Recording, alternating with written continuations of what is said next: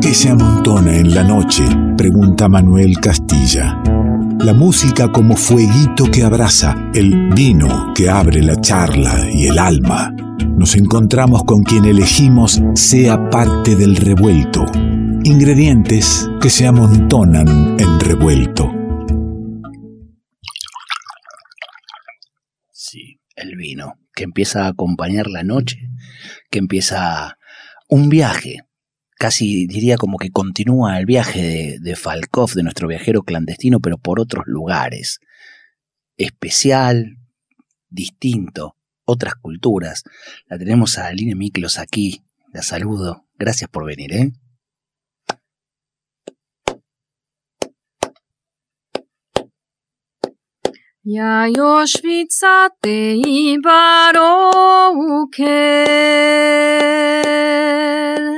הודוי בשל מורו פירמנו. בשל בשל גאונו ליניה, איתך פרמנדי, פובישטיירן.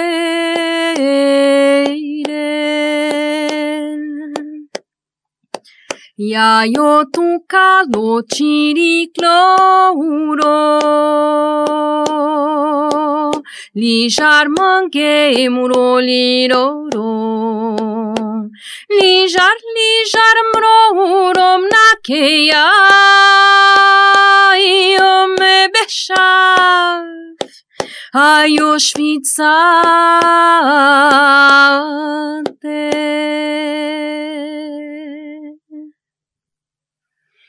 Muy bienvenida. Muchas gracias, es un placer estar aquí. Qué, qué hermoso, qué hermoso escucharte, pero además sabemos que en cada uno de, de los temas que son parte de, de, tu disco de Pájaro Negro, justamente Pájaro Negro es lo que nos convoca a la charla, al encuentro y a que Aline esté aquí visitándonos, trae una carga, trae una historia, trae una cultura y una raza, ¿no? Sí, sí, sí. Incluso elegí esta canción para empezar porque es de esta canción que sacamos el nombre Pájaro Negro, que en romaní es Carlo Chiriclo. Y esta canción habla de, del campo de concentración que fue hecha por una persona anónima, una persona gitana que vivió en un campo de concentración. Entonces ella pide a un pájaro negro para que envíe un mensaje a su familia diciendo que está todo mal, pero que va a volver y que va a abrazar otra vez a su familia, a sus hijos y que va a estar todo bien por esto que tiene una carga emocional muy fuerte. Me, pero me tiembla la piel de gallina, me pone que cuentes la historia nada más, ¿no? Uh -huh. eh, imagino una mujer en un campo de concentración pidiéndole a un pájaro negro que lleve el mensaje de que está oscura la cosa, pero voy a ir. Y es tan oscura que el pájaro negro descubrió hace poco que eran los únicos que sobrevolaban a los campos de concentración. Y hasta hoy que no existen, no existen más, eh, donde estaban los campos, todavía solo pájaros negros, que son los buitres que están por ahí. Entonces, como era la última luz de esperanza que esta persona tenía.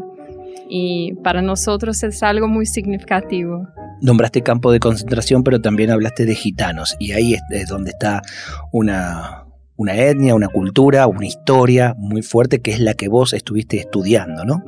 Claro, eh, en la Segunda Guerra Mundial se estima que se mataron 500.000 personas gitanas, más o menos. Que no es algo que, que rescatamos. Hablamos claro. siempre de, de, un holocausto, por supuesto, uh -huh. eh, pero no, no, sabemos incluso que hay un día de, del holocausto gitano. Claro. No es una información que tenemos. Sí, es verdad, es muy poco trabajado, pero cada vez se conoce más y gracias al trabajo de muchos activistas.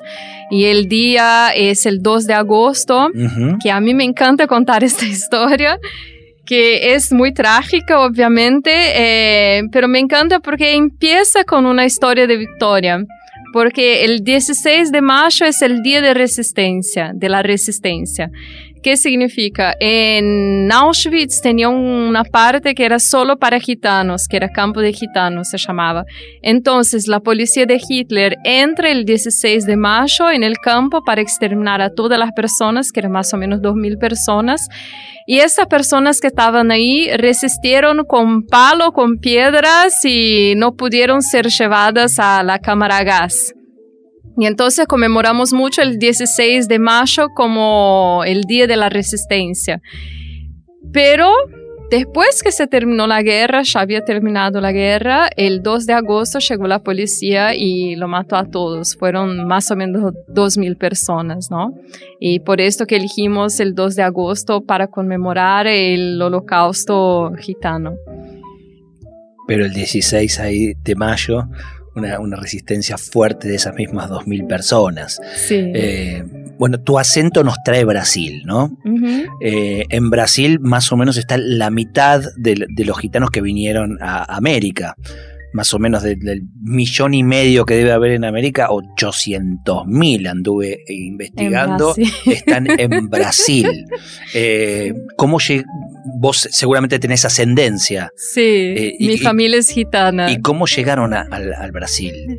Claro, los primeros gitanos que llegaron en Brasil fue en principios de la colonización.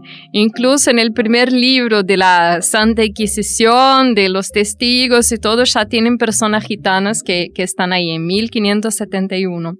Porque Portugal tenía una política de deportación de los gitanos. Ahora, la corona española no tenía esta política, entonces por esto que en Argentina empezaron a llegar realmente en fines del 19, ¿no?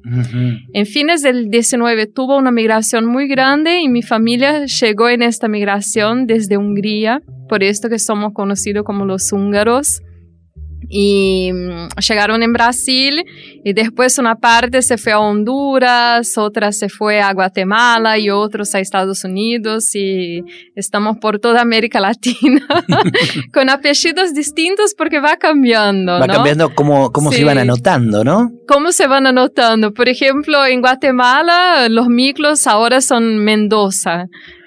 Ay, Dios, va cambiando todo. Qué difícil, ¿no? Dar con alguien de la familia si no sabes esa historia, porque vos buscas un Miklos, no un Mendoza. Claro, pero ellos tienen el registro. Como ah, mi abuelo era Miklos, pero por algo tuvieron que cambiar el nombre. O si no, por ejemplo, en Guatemala tiene Mielos también, que bueno, Miklos, se, cambia la calle y con registro que todo era difícil, ¿no? Iban cambiando los apellidos, entonces salió Mielos, acá en Argentina salió Miguel, en México salió Michelle. ¿Y, de Brasil cómo fue? ¿Por qué Argentina ahora? ¿Por qué? Porque mm, yo hice historia del arte, el doctorado en historia del arte en Francia y conseguí una beca para estudiar arte argentino acá. Que arte de los 60, todo el movimiento de Tucumán de arte política y me encantaba y empecé a estudiar, a hacer el doctorado con León Ferrari, estudiando León Ferrari. Entonces llegué acá por esto, trabajé un tiempo en su taller que aprendí muchísimo él incluso me inspira hasta hoy porque siempre está mezclando arte con derechos humanos y yo también. y fue así que llegué en Argentina. Me gusta mucho una definición tuya eh, en algún momento que has hablado del disco como eh, el hecho artístico como, como un hecho político siempre. Sí, sí, sí. Para mí para mí, el hecho político o un acto político, para mí es un acto que cuando pensamos en transformar algo, no, no necesariamente es la sociedad, la desigualdad, obviamente siempre queremos, ¿no? Mejorar toda esta situación. Pero también cuando buscamos cambiar algo chiquito, sea las relaciones humanas, sea la convivencia, lo que sea, para mí esto ya es un acto político. Y entonces esto es algo que siempre busqué en mi música y sobre todo en este disco. Y sobre todo en este tiempo, ¿no? Porque eh, es un tiempo donde sí tenemos que cambiar esas grandes cosas. Vaya, la desigualdad creo que está en uno de los peores momentos de la historia, porque desigualdad hubo siempre, pero es la primera vez que podría no haberla y elegimos que, que, exista. Pero también en el mano a mano, en el día a día, cambiar esa pequeña relación es todo un laburo está muy difícil relacionarse. Sí, es muy difícil, sobre todo con las redes sociales, que siempre o, o, o es un, o es blanco, o es negro, o es de izquierda, o es de derecha y nadie escucha nada, a nadie. Y cuando uno está hablando sobre, no sé, ponerle feminismo, el otro está entendiendo otra cosa. o sea, no hay comunicación. No hay comunicación, hay emisores por todos lados, ¿no? Sí, por todos lados. E, es una época incluso muy difícil de crear empatía, ¿no? Y creo que el, el arte está para esto, para intentar crear empatía en en la selva de piedras que vivimos, que son las ciudades grandes como Buenos Aires, São Paulo y todo. Pájaro Negro es el disco de Aline Miklos que, está en nuestra página para escucharlo completo y que te va a hacer eh, viajar por toda la historia, la cultura, la, resistencia y también todo lo que, lo que ha sufrido y me animo a decir sufre también eh, los gitanos en el mundo. digo también en presente porque alguna vez me, ha tocado ver algún, alguna filmación, algún video de algunos chicos que, que se sienten mal incluso en el colegio y tratan de esconder su, su identidad identidad porque son tildados, son enseguida etiquetados si es que tienen un, origen gitano. Pero quiero meterme un poco en ese disco, en Pájaro Negro. Quiero que me cuentes cómo, cómo conociste eh, Ramajana, el, tema Ramajana. Sí, este tema eh, lo conocí con Dayo. Dayo es un... Cuando yo viví en Francia, empecé a participar de una organización gitana y entonces armamos un grupo para tocar en manifestaciones políticas por los derechos de, de los gitanos allá. Y entonces era uno de cada país y el guitarrista era, mm, es Dayo, que es de Kosovo, y él me enseñó esta canción y esta canción habla de una um, gitana que salió de la comunidad cuando era muy chiquita, vuelve y entonces le preguntan, Ramayana, ¿vos hablas romaní? Y ella muy triste contesta que se lo olvidó. Y el tema de la lengua es muy importante para la comunidad y desafortunadamente cada vez menos personas hablan romaní. En este, en este programa tenemos un columnista, lingüista, que justamente habla de la importancia de la lengua porque la lengua, la palabra, eh, expresa una mirada del mundo. Entonces cuando se van apagando esas lenguas, vamos apagando la diversidad de miradas sobre el mundo que habitamos. Y mirá vos cómo, viene aquí, cómo se juntan distintos momentos del programa. Nuestro viajero clandestino, nuestro lingüista con las miradas sobre, sobre el mundo, en este disco que se llama Pájaro Negro, te enseñaron esta canción. Quiero que, que suene porque la escuchaste, Aline, a capela arrancando, pero este disco, si hay algo que tiene son sonoridades, paleta de colores musicales. Pájaro Negro se llama el disco, Ramajana el tema. Damos un viaje, una vuelta por la cultura gitana, no solo del este de, de, Europa, sino la escuchaste ella por el Brasil, ¿por qué no? Por Argentina también. Ramajana del disco Pájaro Negro, Aline Miklos en el revuelto.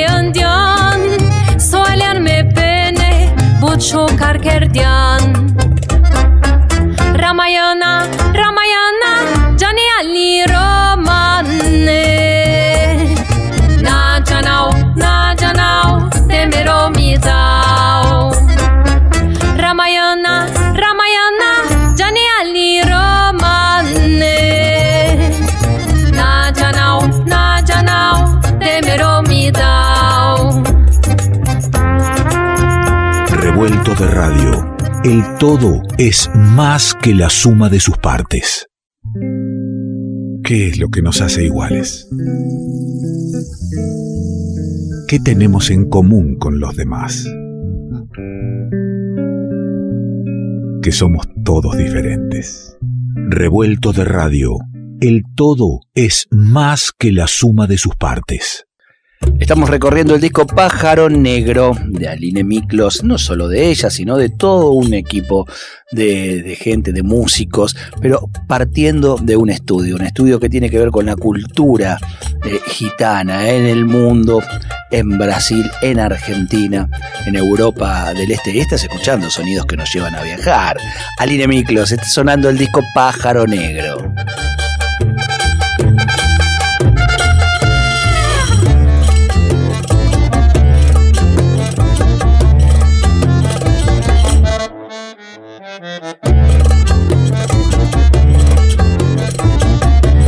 Este es uno de los temas instrumentales del disco, eh, Santo Clavo. Me gustó mucho por, por, la historia. También cada uno de los temas eh, trae consigo una historia, ¿no? Cuenta algo.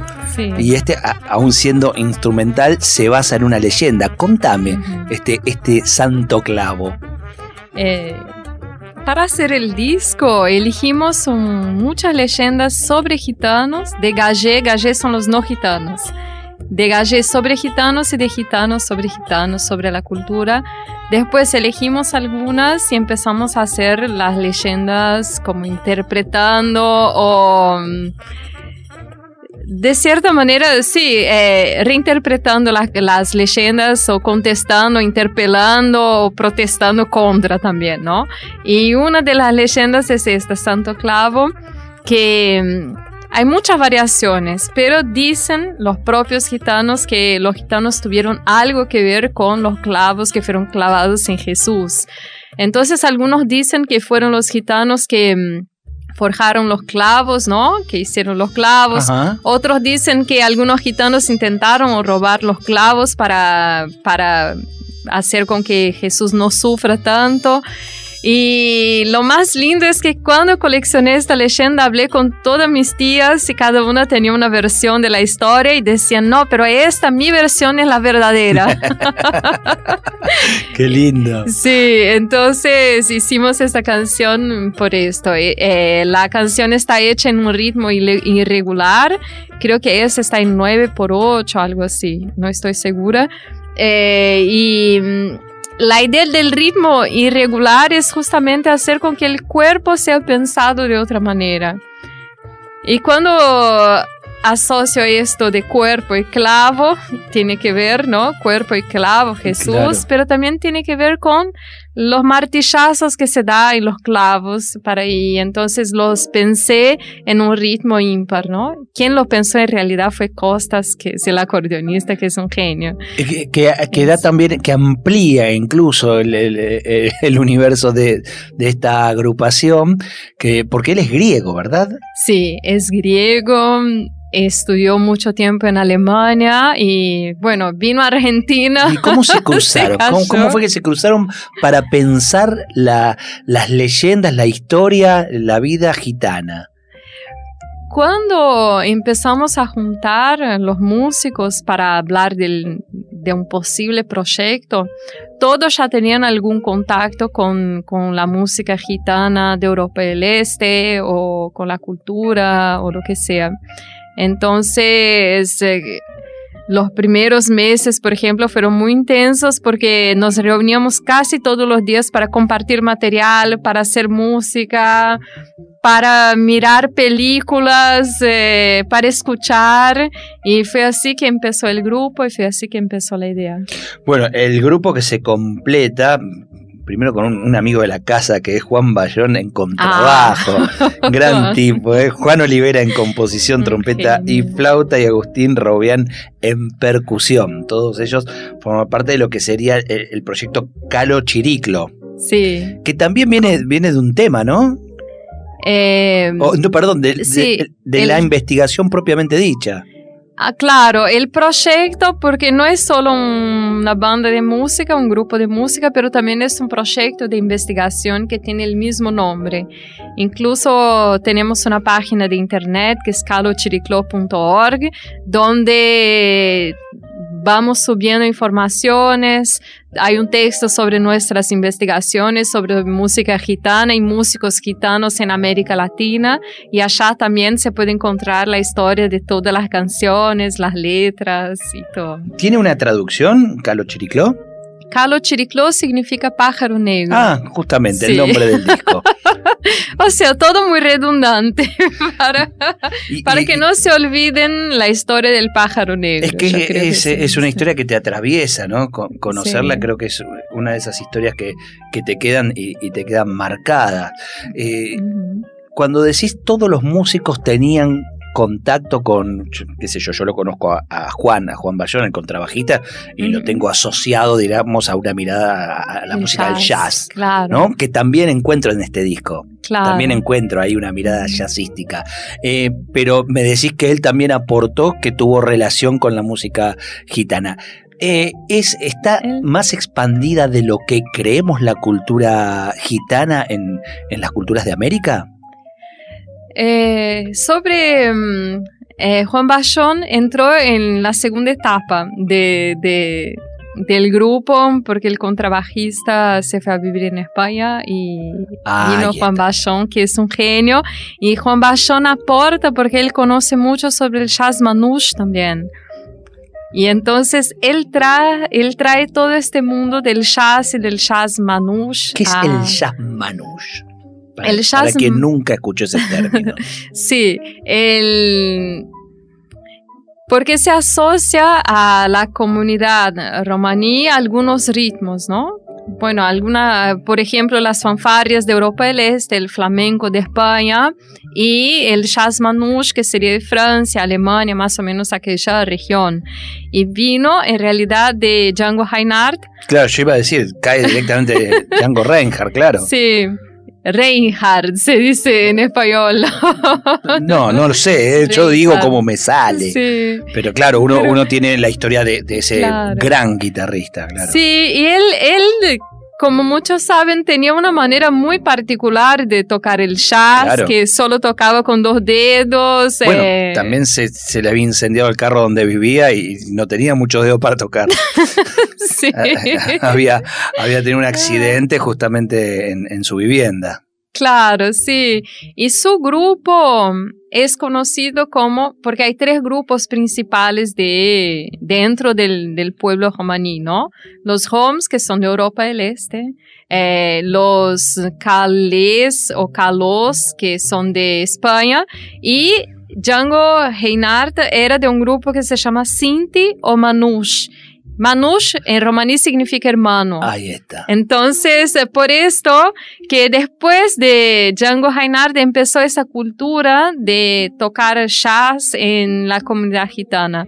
Por ejemplo, en Francia, mm, hasta hoy los hijos de Django, los nietos tocan, tocan muchísimo en París, siempre están haciendo conciertos y entonces ellos crearon un estilo de jazz. Mira qué lindo. Sí, qué lindo. Es muy lindo. Eh, es Aline Miklos que estás escuchando y que nos toma de la mano y nos lleva a dar un paseo eh, maravilloso eh, sobre, sobre historia, sobre presente también de una comunidad como es la gitana en el mundo. Yo tengo ganas no solo de, esto que compartimos algunas partecitas del disco hace un ratito y que invito a nuestra, en nuestra página está el disco para escucharlo completo y lo recomiendo, sino también esta intimidad de la música en vivo con lo que hay, como salga. Contame, Insisto en esto porque cada tema tiene una historia. Contame, ¿qué tenés para compartir? Ahora voy a compartir una canción que se llama Lumay. Esta canción me acuerdo hace mucho tiempo donde eh, se hacían los CDs con un montón de MP3, que no existía USB ni nada, entonces... Claro, te podías comprar en un MP3, la discografía completa del mundo venía en un CD. Exacto. No en un pendrive. Exactamente. Claro, sí, sí, sí. y los fanáticos de música, eh, como grabamos los CDs y dábamos a los amigos, y era así que íbamos conociendo, ¿no? Las canciones. Bueno, este en los años 90 y todo. Y entonces eh, fui a una fiesta, un casamiento, los casamientos que duran tres días de, de mi prima. Y el, el, primo de mi madre, que me veía y sabía que a mí me encantaban las canciones que yo cantaba, entonces me regaló un CD. Yo tenía, no sé, 10 años, 13 años, no me acuerdo. Y vino esta canción que son algunas palabras, la mayoría entiendo, o no, no es la mayoría. Como se entiende con lo romaní que se habla en América Latina, pero no se entiende eh, mucho. Y tampoco nunca descubrí quién es la autora. Y esta canción siempre me obsesionó. Por eso que la grabé. Para mí es muy linda. Y habla por lo que entiendo y mi familia entendió también, habla de una mujer que no tiene muchas condiciones económicas, no tiene mucho que dar a los niños, por ejemplo, que están abandonados, pero ella dice, vamos a bailar, que la comida va a llegar, que todo va a estar bien. Es así. Hay un optimismo que, se, se asocia a, la primera historia, ¿no? Del pájaro negro, estar en el campo de concentración y decirle al pájaro que todo va a estar bien también. Claro, que es el opuesto de la cultura argentina. Con el tango de un lado y la música gitana del otro. a ver cómo suena eso. Vamos.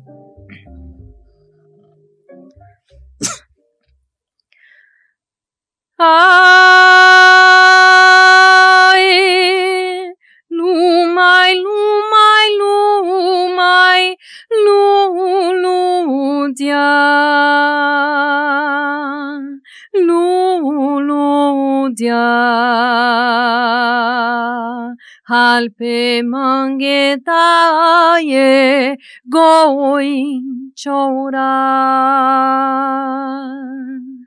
I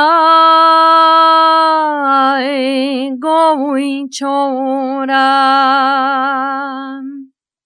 Ale Roma so sherdan, erom meserom nyalan, erom meserom nyalan, trine chavin chorardan, ale Roma so sherdan, erom meserom nyalan, erom meserom nyalan, trine chavin chorardan.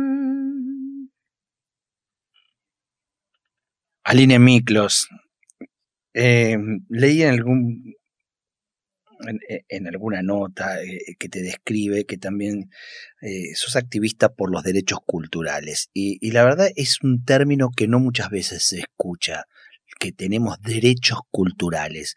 ¿Cómo, se define el derecho cultural de una persona o de una comunidad y, cómo se, se, activa por eso?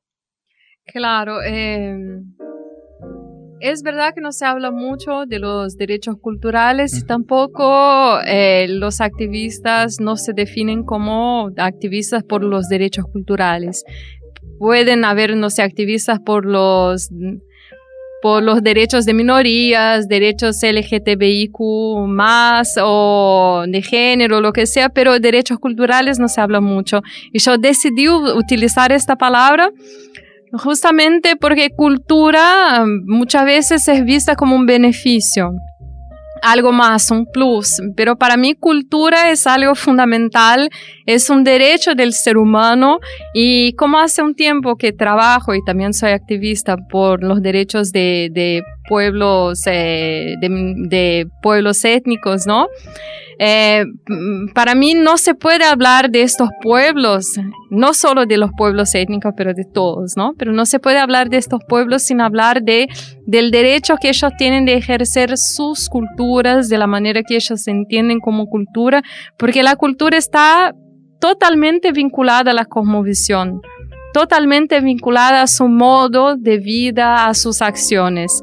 Entonces, cuando una cultura, cuando un grupo quiere colonizar al otro, lo primero que hace es destruir la cultura del otro que es, eh, hablamos claramente, por ejemplo, Estados Unidos, cuando quiere conquistar un país, entra con la cultura con la música, con el cine, con todo, la gente empieza a desear Estados Unidos por su cultura, por su modo de vida, ¿no?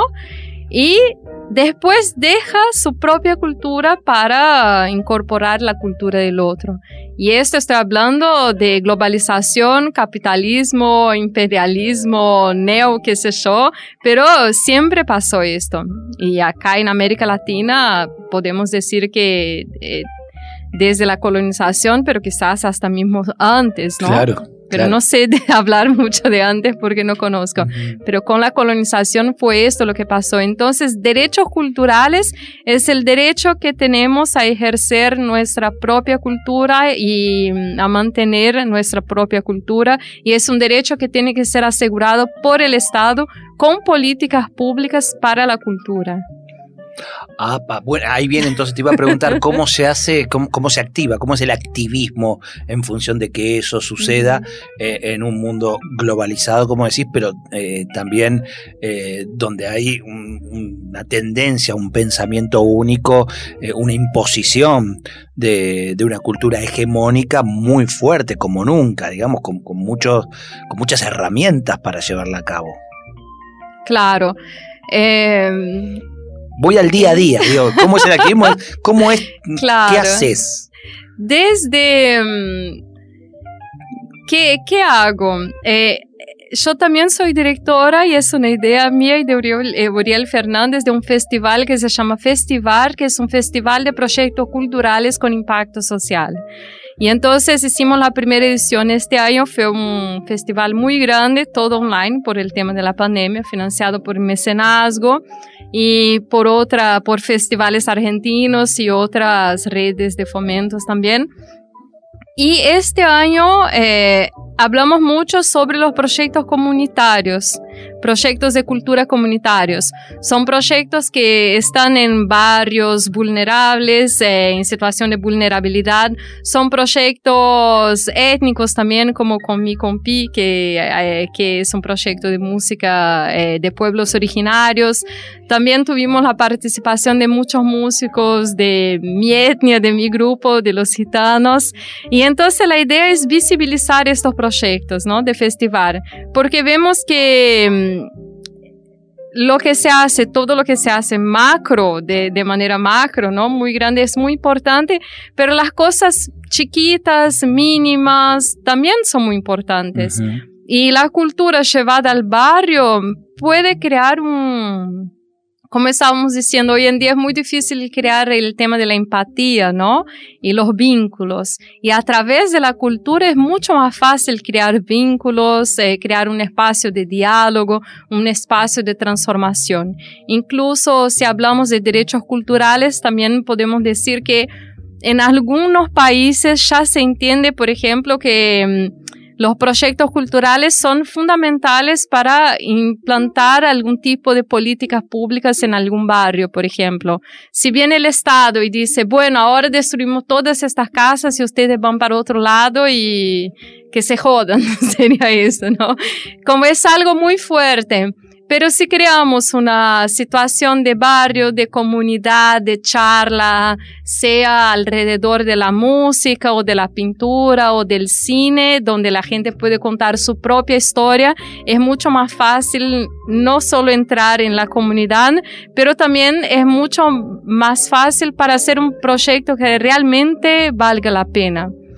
O sea, vale la pena porque el pueblo está diciendo yo quiero esto, no es el Estado que llega. El tejer la trama, ¿no? Exactamente. El tejer la trama después va a ser mucho más difícil eh, romper eso, eso que, se, que se teje y que se construye. Sí, exactamente, sí. Y, que no tiene que ver con eh, la separación, sino con la unión en la diversidad. ¿No? No es que eh, vos nombraste recién eh, pueblos originarios, pero vos estás hablando de la etnia gitana, que no es originaria de aquí, sin embargo no lo estás contraponiendo, estás diciendo que sin perder las identidades se puedan entrelazar en, un, mismo lugar para, para, formar, para compartir experiencia, cultura, historia y, formar comunidad. Claro, sí, comunidad a partir de la diferencia y no a partir de la homogeneidad. Claro, claro. Hay diferencias que pueden unir. Nos muestran solamente las diferencias que son, eh, digamos, imposibles. Sí. ¿No? Claro.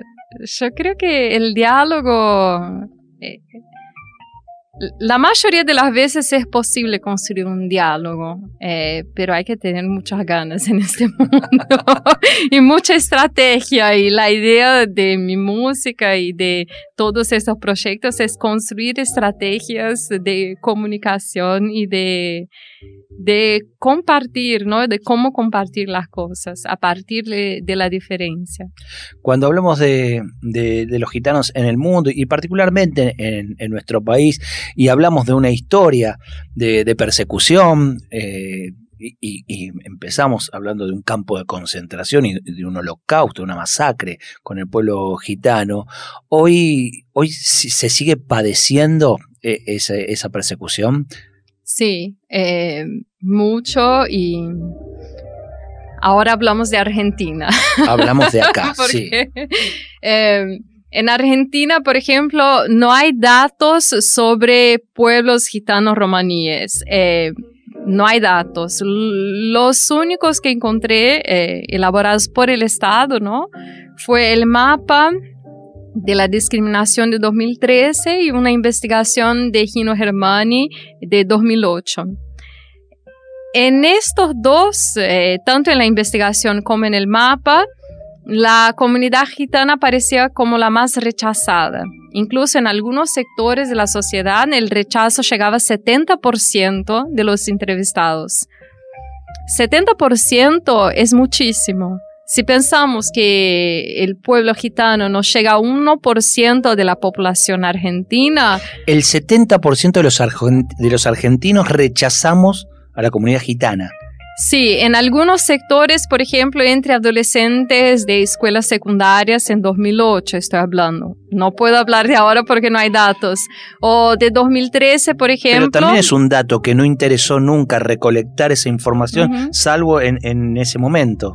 Claro, sí, y por suerte entraron en la investigación, porque son investigaciones sobre muchas comunidades y pusieron gitanos ahí.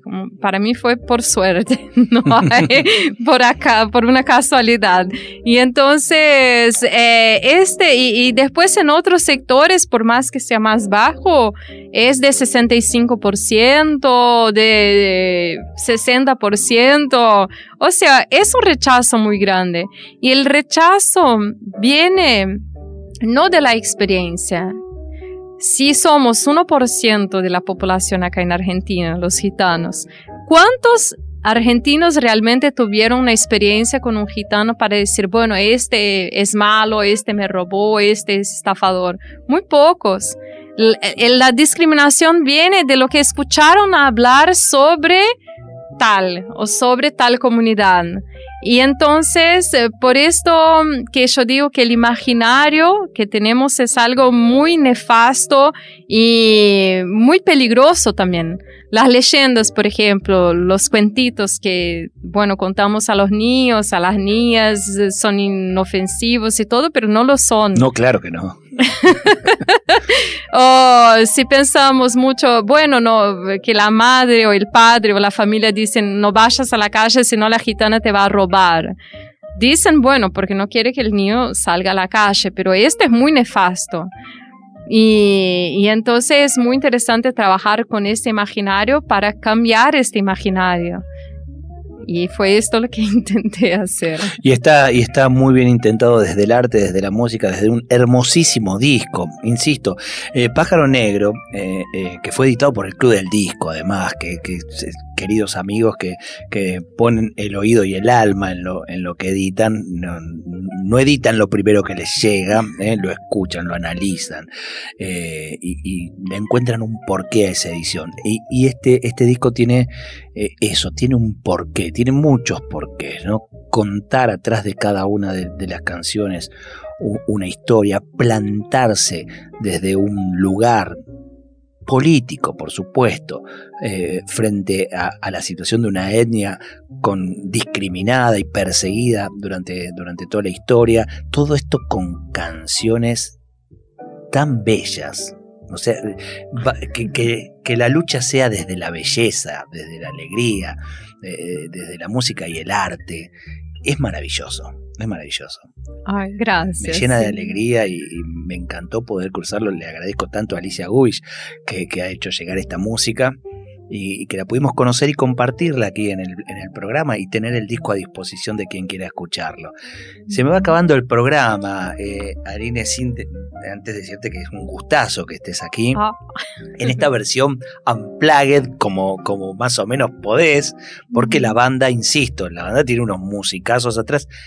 ¿Estás pensando alguna presentación de, de este Mm. disco en vivo ahora que empieza a haber escenarios? Yo imagino eh, este disco tocado en vivo en, en pueblos, ¿no? O sea, así, camioneta y, salir a tocarlo. Sí, sí, sí. Em, ahora que volvimos a ensayar, pero con la pandemia, Costas volvió a Grecia, eh, Juan Olivera, uruguayo, se fue a Uruguay. Pero estos tipos, No. que- donde pudieron abandonar el barco. No puede ser, ¿no? Eh, Y- se hace difícil, Se claro. hace difícil, pero igual estamos intentando, ya empezamos a ensayar y, por ejemplo, eh, Ariane Hausman, que es un, no Ujú. sé si lo conoces, un guitarrista Sí, sí, claro. iraní que vive acá en Argentina, que es maravilloso. Tremendo. Entonces ya estamos eh, pensando en hacer un lanzamiento hasta fines de año con otra formación. Después Luciano Bertoluzzi, que fue el primer em, percusionista del grupo, que es un genio total. Eh, también está en la nueva formación de Carlos Chiricló, pero no sabemos exactamente cuándo. Hasta fines de año sí. Ojalá sea pronto. ¿eh? Ahora sí, guitarra en mano, haciendo eh, la salvedad que me dijo cuando digo yo no soy la guitarrista del grupo. Yo voy, voy a tratar de hacer algo de eh, que dé esta, esta calidez de la música en vivo en la radio, que dé esta, esta s- di- versión tan diferente que no es la del disco, pero es la, la de la, la de la charla que se acompaña de, de la música que fue creada. El disco se llama Pájaro Negro, es Aline Miklos con el ensamble Calo Chiricló, que justamente significa pájaro negro. Y por supuesto, si cada tema tiene una historia, contame con qué tema estamos hoy despidiendo el, el programa y, y cuál es esa historia. Claro, eh, sobre, sobre yo con la guitarra es lo que hay. Y no solo esto, como también me acuerdo que cuando estábamos en el proceso de composición, Costas tiene un millón de dedos, un millón de botones en el acordeón y hace cosas increíbles. Y entonces yo le dije, mira, vos haces eh, canciones con un montón de acordes y yo voy a hacer una con solo un acorde.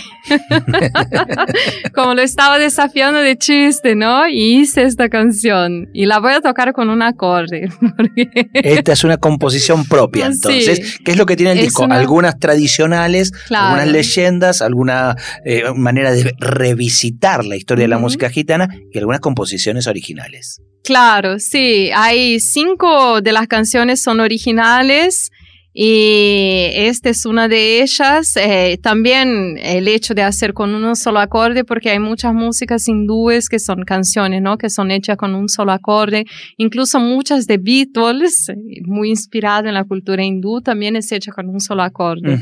Y esta canción habla de maldición, que es una leyenda, que encontré muchas versiones, que mm, dice que una gitana se fue a una ciudad, pidió un vaso de agua, todo el mundo se le negó el vaso. Y entonces por esto la gitana tiró una maldición. Entonces la canción yo digo, yo te pedí solo un vaso de agua, no te pedí amor, no te pedí nada, un vaso de agua y me lo negaste. Entonces, obvio que mereces una maldición. Eh, ¿Fue en. Brasil la ciudad? Eh, también en Brasil. En Brasil hay una, es que leí una historia, ¿no? Sí. Que, que- que- bueno, que sí, que eh, ellos creen que están bajo una maldición de una de las habitantes que han tratado Sí. mal, pero me enteré que también todos van a la tumba de, de esa gitana a pedirle milagros todo el A tiempo. Sí, en Brasil, en Pelotas, pasa esto, en la ciudad Ay, de Pelotas. Mira, Pero también en Guatemala pasa lo mismo. En Cuba hay una versión muy parecida y en Rosario también en Argentina Ah, hay una versión. porque dicen que llueve siempre en la feria de colectividades porque una vez se negaron a los gitanos su participación, entonces tiraron una maldición por esto que llueve. Gracias por haber venido, ¿eh? Gracias Aline, Aline. Miklos en el revuelto cierra, cierra con su voz, cierra con, con la historia, con la cultura de gitana en América. Vamos.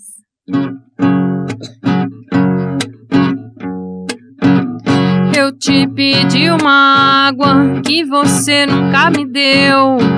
Tava um calor danado na praia, no Coliseu. Não te pedi amor, não te pedi amor. Eu vim com o meu povo, peregrino de origem. Tinha só uma rosa no cabelo, ser fuligem. Não te pedi amor, não te pedi amor. Maldição é o que te dou. Coração é o que te causa dor. Porque ela é uma cigana, ela é do jeito que eu sou. E praga de cigano pega, na sua horta não vai mais chover. Quem nega um copo d'água para refrescar é quem tem sede de morrer onde é que tá. E vai chover na cidade do indivíduo, mas só na hora que a chuva lhe incomodar.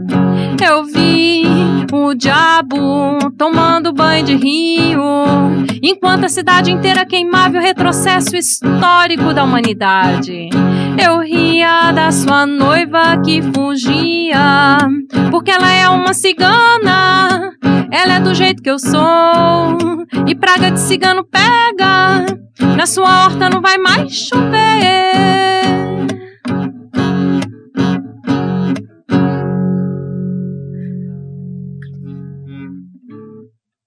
Esperamos que hayas disfrutado uno por uno los sabores y colores que se fueron disolviendo en tus oídos a lo largo de esta noche.